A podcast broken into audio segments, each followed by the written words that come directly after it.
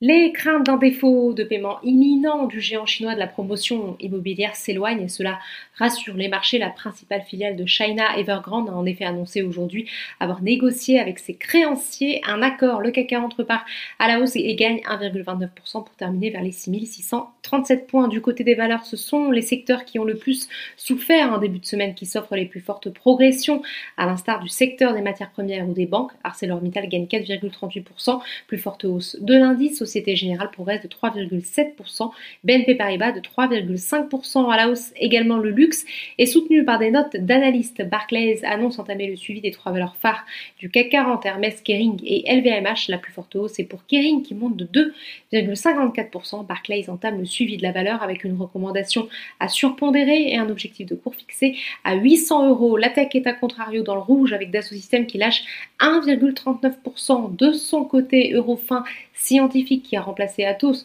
au sein du CAC 40 s'offre un début mitigé au sein de l'indice. Le titre lâche 1,44%, plus forte baisse sur le SBF 120 maintenant.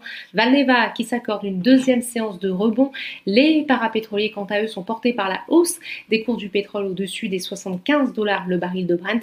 A l'inverse, Soprasteria chute de 3,81% sous l'effet de l'annonce du bureau d'études Stifel qui a entamé le suivi du titre avec une recommandation à vendre et un objectif de cours de 155 euros. Orpea évolue également en territoire négatif malgré une confirmation de ses objectifs annuels. Enfin, on termine comme chaque jour par les marchés américains.